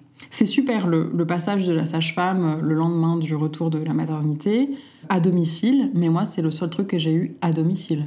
Tout le reste, c'est moi qui ai dû me déplacer. Et encore une fois, avec un petit bébé, euh, c'est toi t'as pas la force, euh, ton petit bébé, il... C'est pareil. Si on pouvait ne pas le sortir de son Mm. environnement, ce serait sympa aussi. Ouais. Ouais, moi, je suis sortie de la maternité, j'étais ravie de rentrer chez moi. C'était beaucoup plus doux. Euh, Il y avait mes beaux-parents qui étaient là. On Mhm. m'avait fait mon repas préféré pour le déjeuner du midi. Mhm. Euh, C'était. Voilà, vraiment, tu t'es content d'être chez toi. Mais c'est là que commencent euh, les joies du postpartum.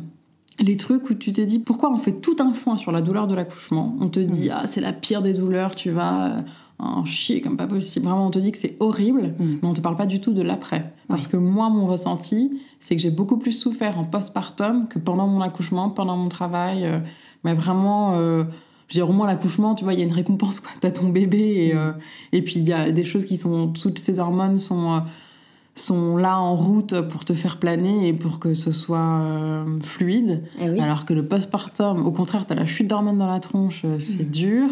T'as les, euh, les souffrances physiques.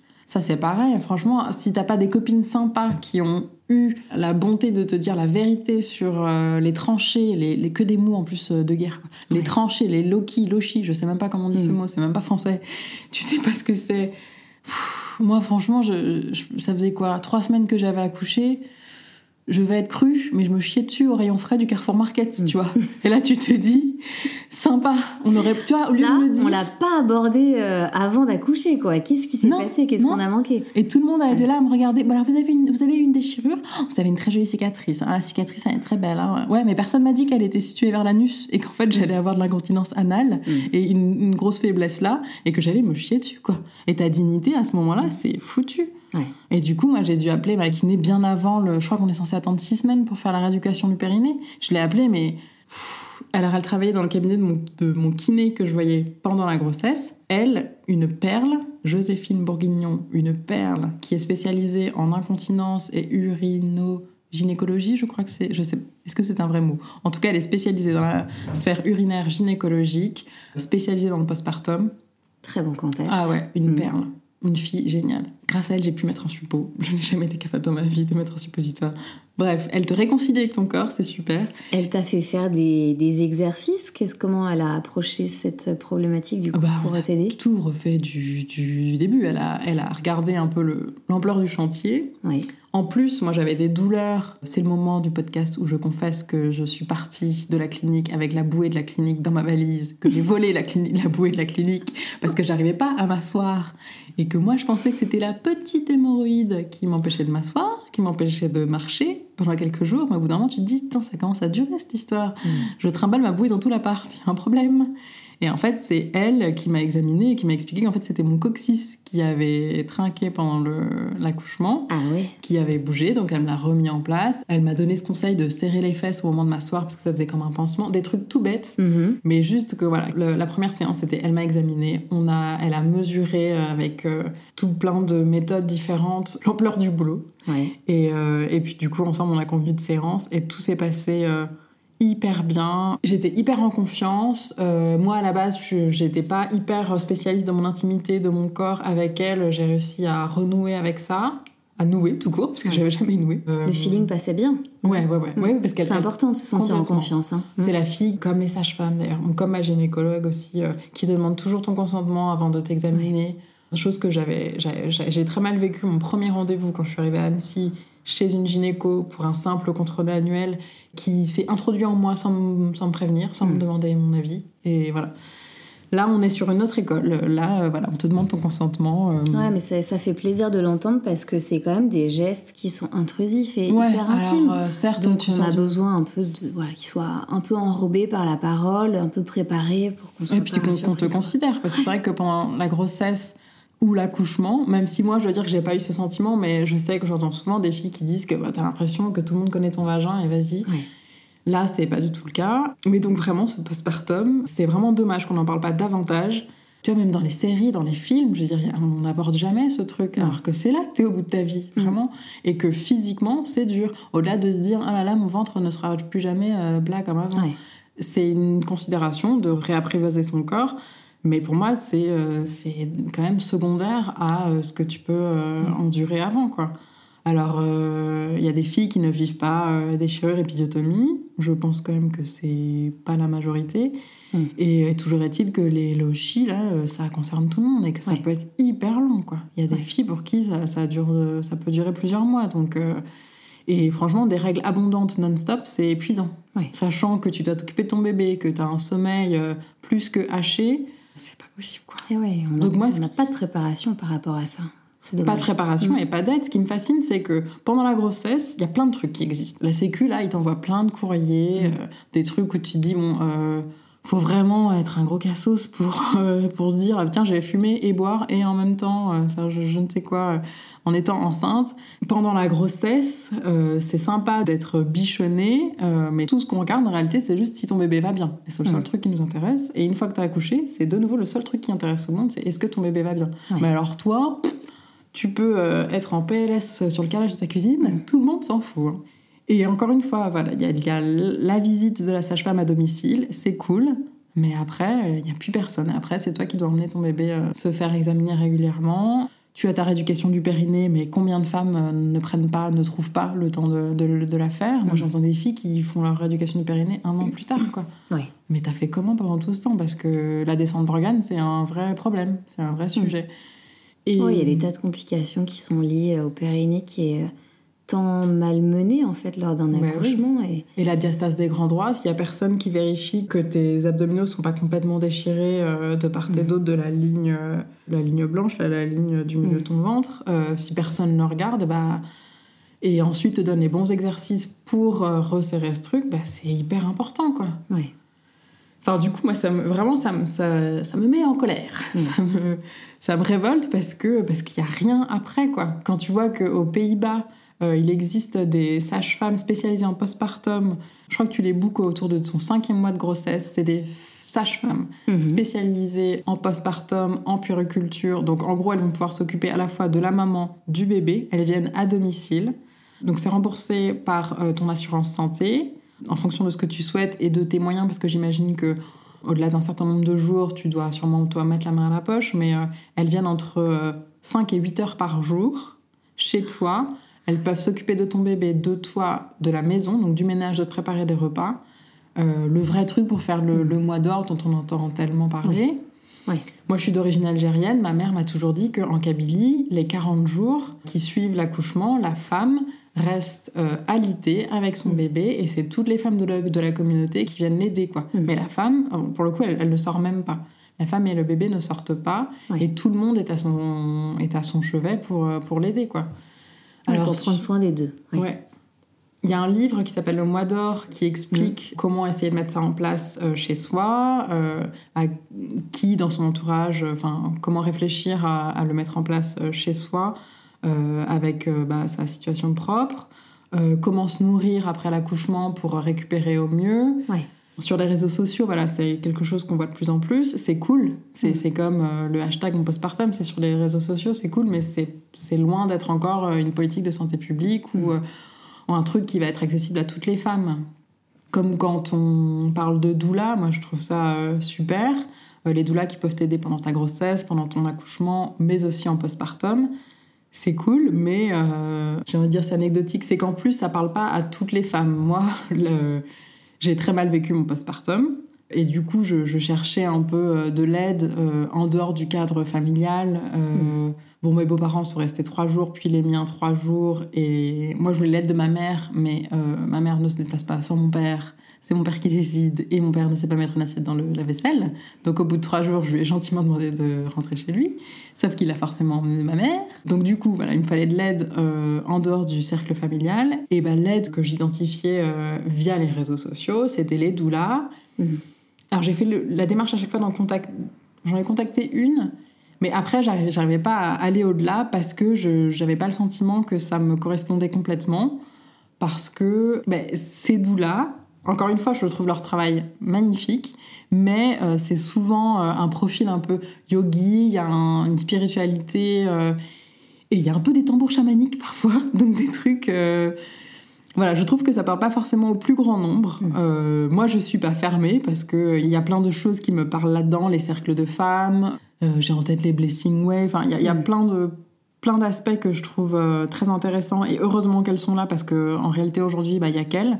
Mais euh, je trouve dommage qu'il n'y ait pas euh, une version grand public, quoi, une version euh, remboursée par la Sécu notamment parce qu'on voit Déjà. pas toutes. euh, Mm. bah ouais, parce que tu te dis mais c'est pas juste que, que je doive, euh, moi, débourser des sous encore en plus, alors que l'arrivée d'un bébé, ça coûte déjà tellement cher, et que moi, je dois encore débourser des sous, tout ça, pour juste prendre soin de moi, en fait. Juste parce que je viens de donner la vie, et que, en réalité, dans les... Enfin, avant ou dans les sociétés euh, moins euh, égalitaires, la femme, elle est entourée, en fait. Elle, euh, on dit qu'il faut tout un village pour élever un enfant, et c'est vrai, quoi. Aujourd'hui, on demande un peu à la femme de tout faire. Il faut que tu sois à la fois maman, que tu t'occupes de ton foyer, parce que bien souvent, bah, tu es loin de ta famille. Aujourd'hui, on est des générations, nous, qui on habite rarement près de nos parents, on bouge. Si c'est pas à l'étranger, en tout cas en France, on est rarement dans la même ville que nos parents, donc t'as pas l'aide de ta mère, ta sœur, euh, forcément, de tes cousines. Qu'est-ce que tu aurais aimé pour ce postpartum, toi? Idéalement. Idéalement, moi, j'aurais aimé euh, ma maman à la maison Mhm. sur une longue période. Ah ouais, ah ouais. Ah ouais, franchement. Ouais, ouais. Sur une longue période. On y revient à chaque fois hein, vers les mamans, mais c'est. euh, ouais, Bah alors en plus parce que qu'elles soient à nos côtés, quoi. ouais parce qu'en plus moi ma mère pour le coup c'est euh, la maman qui va faire à manger faire le ménage sans que tu aies besoin de lui demander Ouais. euh, qui en plus sait très bien s'occuper d'un nouveau-né Mm. qui enfin il y a quand même des moments où tu es perdu face à ce, ce Mm. petit être euh, tu vois moi je me disais moi j'ai l'habitude des bébés moi j'ai pas l'habitude du bébé qui a deux jours en fait Mm. ça n'a rien à voir Ouais. oui, j'aurais aimé euh, une, une aide comme ça qui t'aide à la fois pour la maison et pour, et pour le bébé, quoi. Parce qu'on veut, on demande pas à vivre dans une maison témoin, mais c'est juste que euh, quand ça fait deux semaines euh, que le bébé est là et que bah, t'as pas pu remettre en route l'intendance normale de la maison, bah, c'est quand même vite, vite le bordel. Mm. Et C'est pas forcément plaisant. Je sais que ça peut être secondaire, mais, euh, mais encore une fois, sans parler de maison témoin, juste avoir un truc vivable. Ouais, puis même au-delà d'une maison rangée, tout ça, c'est même euh, un peu d'aide logistique Ah pour ouais, manger. courses, En fait, exactement. parce que dans une journée avec un nourrisson, euh, tu dois quand même souvent faire le choix entre est-ce que je mange, est-ce que je me douche. Euh, bon, voilà, on devrait quand même pas trop avoir à choisir. C'est des besoins, tu vois, primaires, quoi. Et manger correctement en plus. ouais. C'est clair. Reprendre des forces, Ouais. euh, ouais. Pour l'allaitement, l'alimentation, c'est quand même hyper important. Pour prendre des forces Mhm. euh, après un accouchement, c'est hyper important. Et, euh, et quand même, bien souvent, euh, sur- enfin, surtout quand c'est le premier bébé. Je, hier, une copine euh, qui a eu son deuxième récemment me disait que elle se rend compte qu'elle mange beaucoup mieux avec son deuxième et que du coup, elle a plus de lait Mhm. parce qu'elle a le rythme de la grande, où en fait, elle est obligée d'avoir ses repas euh, trois fois par jour, mais Ouais. que pour le premier, c'était complètement anarchique. Il était Ouais. 15h, elle avait encore rien avalé. Ouais, c'est ça. Donc euh, oui, c'est prendre le temps pour, pour des choses qui sont hyper Mm. importantes. Quoi. Comment elle va, cette petite Louise, aujourd'hui? Louise, aujourd'hui, elle va bien. Elle est très bavarde. Elle parle sa langue euh, que je ne comprends pas, mais qui a l'air d'être un vrai langage. Vraiment. Je me demande si c'est pas japonais, je sais pas. Mais c'est un bébé qui a énormément pleuré. Un bébé qui a fait du reflux. Euh, donc je pense que toutes les mamans RGO euh, sauront de quoi je parle. Un Ouais. bébé que tu peux pas poser. Moi, on m'avait dit euh, Ah, Tu verras, euh, les bébés, ça adore la poussette et le siège auto. C'est les deux trucs qu'elle détestait. Louise, c'était portage ou rien du tout. Euh, sauf que parfois, tu es obligé d'aller en voiture. Donc, il y a un moment. euh, Ouais. Donc, je me suis retrouvée parfois en portage en voiture, en me disant pourvu qu'on n'ait pas d'accident, pourvu qu'on n'ait pas d'accident, je m'en voudrais toute ma vie. Ouais, elle a beaucoup pleuré, donc évidemment, ça aide pas à avoir un postpartum facile. C'est sûr. Euh, et puis, du coup, tu te rends compte que tu t'oublies complètement. Moi, je me suis vraiment complètement oubliée. Euh. Donc, c'était un bébé qui avait du mal à, à dormir, donc tu la berces beaucoup. tu te mets dans des positions improbables parce que tu te rends compte qu'en fait, ah bah si, si je suis à cloche-pied euh, comme ça, ça a l'air de vachement la calmer, sauf que du coup t'as mal. Je me faisais des douleurs pas possibles, mais euh, encore aujourd'hui en fait, mais c'est des douleurs que tu choisis de pas écouter parce que tu dis qu'il faut le faire quoi. Il faut que tu le fasses, c'est. Euh, bah, c'est tu te poses même pas la question, c'est elle avant tout quoi. Ouais. Et c'est vrai que bah, quand c'est le premier bébé, faire passer quelqu'un d'autre que toi avant toi, euh, sans pour autant être à la base quelqu'un d'égoïste ou de, mm. d'autocentré. Dans tous les cas, c'est parce que tes besoins primaires, tu les mets au second plan. Quoi. Ouais, c'est un gros chamboulement, ça. Ouais. Mm. Et euh, donc, oui, il y a un bébé qui a beaucoup pleuré, qui a été traité euh, avec un médicament, mais qui, d'un autre côté, lui empirait la digestion aussi. Donc, ça, ça, a été, ça a été long. Et ça n'a pas aidé, du coup, à, bien vivre le truc. Quoi. Mais c'est vrai que je me suis vraiment sentie hyper seule. Mm. Et pourtant, euh, j'ai des amis à Annecy, des très bonnes copines, mais, euh, mais pour autant, il y avait quand même ce truc de ce sentiment de solitude seule face à mon bébé qui pouvait pleurer mm. euh, une journée entière, quoi. Et puis de pas pouvoir la soulager, c'est un déchirement. De pas savoir ce qu'elle a aussi, c'est ouais, d'être tellement démunie comme ça. Comment vous en êtes sortie de, cette, de ce RGO, justement? L'aiderie. là où je m'en veux, c'est que du coup, moi, ça faisait un petit moment que je me disais euh, il faut que je pense à une alternative, lait de chèvre ou lait de riz.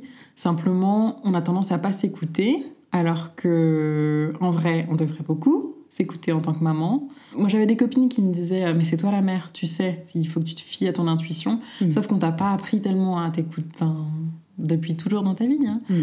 Quand t'as pas l'habitude de, te fier à ton intuition, bah, c'est pas évident. Et, euh, et j'ai réussi à avoir un rendez-vous euh, ponctuel avec euh, une pédiatre, docteur Mère, près de la gare à Annecy, qui ne pouvait pas prendre Louise en tant que nouvelle patiente malheureusement, mais qui a accepté de... Donc c'était adorable parce qu'elle a, elle a bien voulu nous voir, parce qu'elle a senti dans mon email que j'étais au fond du trou et que j'étais démunie face à ma petite.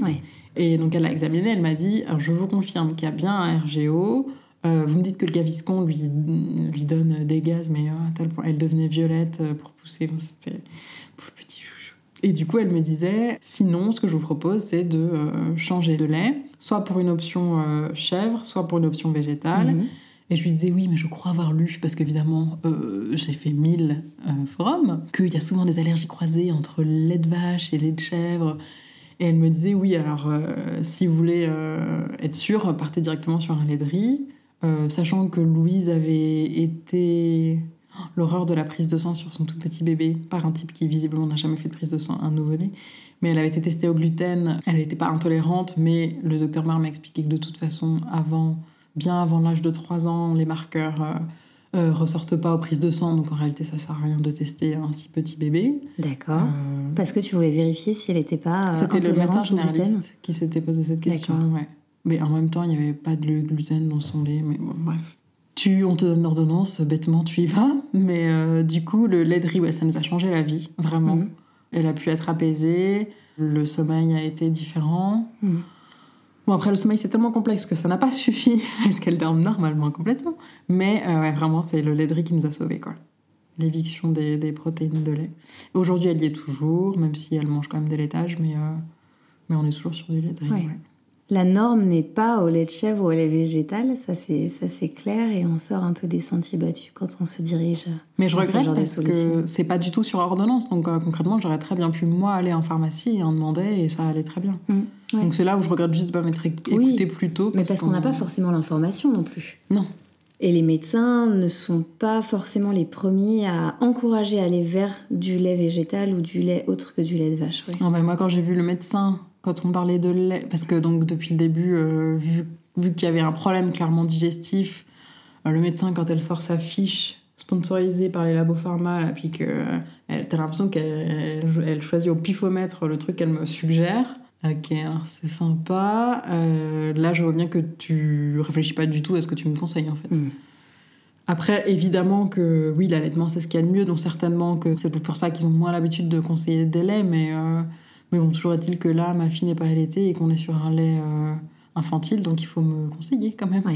Ou donc non. En réalité, j'ai appris plus de choses en traînant sur les forums de maman de bébé RGO, vraiment, qu'avec mon médecin. Quoi. Et après, docteur Mère qui a été à l'écoute et qui m'a offert une vraie alternative. Quoi. Ouais. Quelle aventure Oui. Dis donc. ouais, ouais, ouais. Non, mais alors du coup, moi je me dis quand même, comment faire au mieux pour mieux vivre un prochain postpartum? Ouais. Maintenant que j'ai fait mon deuil de l'enfant unique, parce qu'il y a un temps où je me disais, Oh, mais jamais je pourrais revivre ça, mais je vais crever, mais je pourrais jamais, j'aurais jamais la force, j'aurais jamais la force. J'étais dans des états où, euh, où oui, je, j'étais au bout du bout du bout, vraiment. Ouais. Et en plus, ce qui est fascinant avec la maternité, c'est que tu te dis que aujourd'hui là, t'es au bout, t'es à ton max, tu n'en peux plus, tu peux pas en vivre, tu peux pas aller plus mal que ça. Enfin, tu vas très mal, mais t'arrives quand même à vivre une autre journée, et une autre journée encore, et encore une autre, et encore une autre. Ouais. Et tu repousses tout le temps tes, lim- tes limites, en fait. Mm, exactement. C'est impressionnant. Ouais, ouais. Donc t'as toujours de nouvelles ressources, c'est génial. Exactement. On est pleine de ressources, mais c'est vrai qu'à tirer trop sur Ouais, la faudra pas s'épuiser non plus. on s'épuise. Ouais. Merci Nadia. Merci Julie. Merci à toi de nous avoir lu une page intime de ta vie. Nous te souhaitons un bonheur infini avec ta famille et un vrai épanouissement dans ta vie de femme. Merci à vous pour votre écoute. Si vous avez aimé, remplissez les 5 étoiles et n'hésitez pas à souffler le podcast à votre copine, sœur, collègue, cousine. Suivez-moi également sur Instagram at alpinemamapodcast.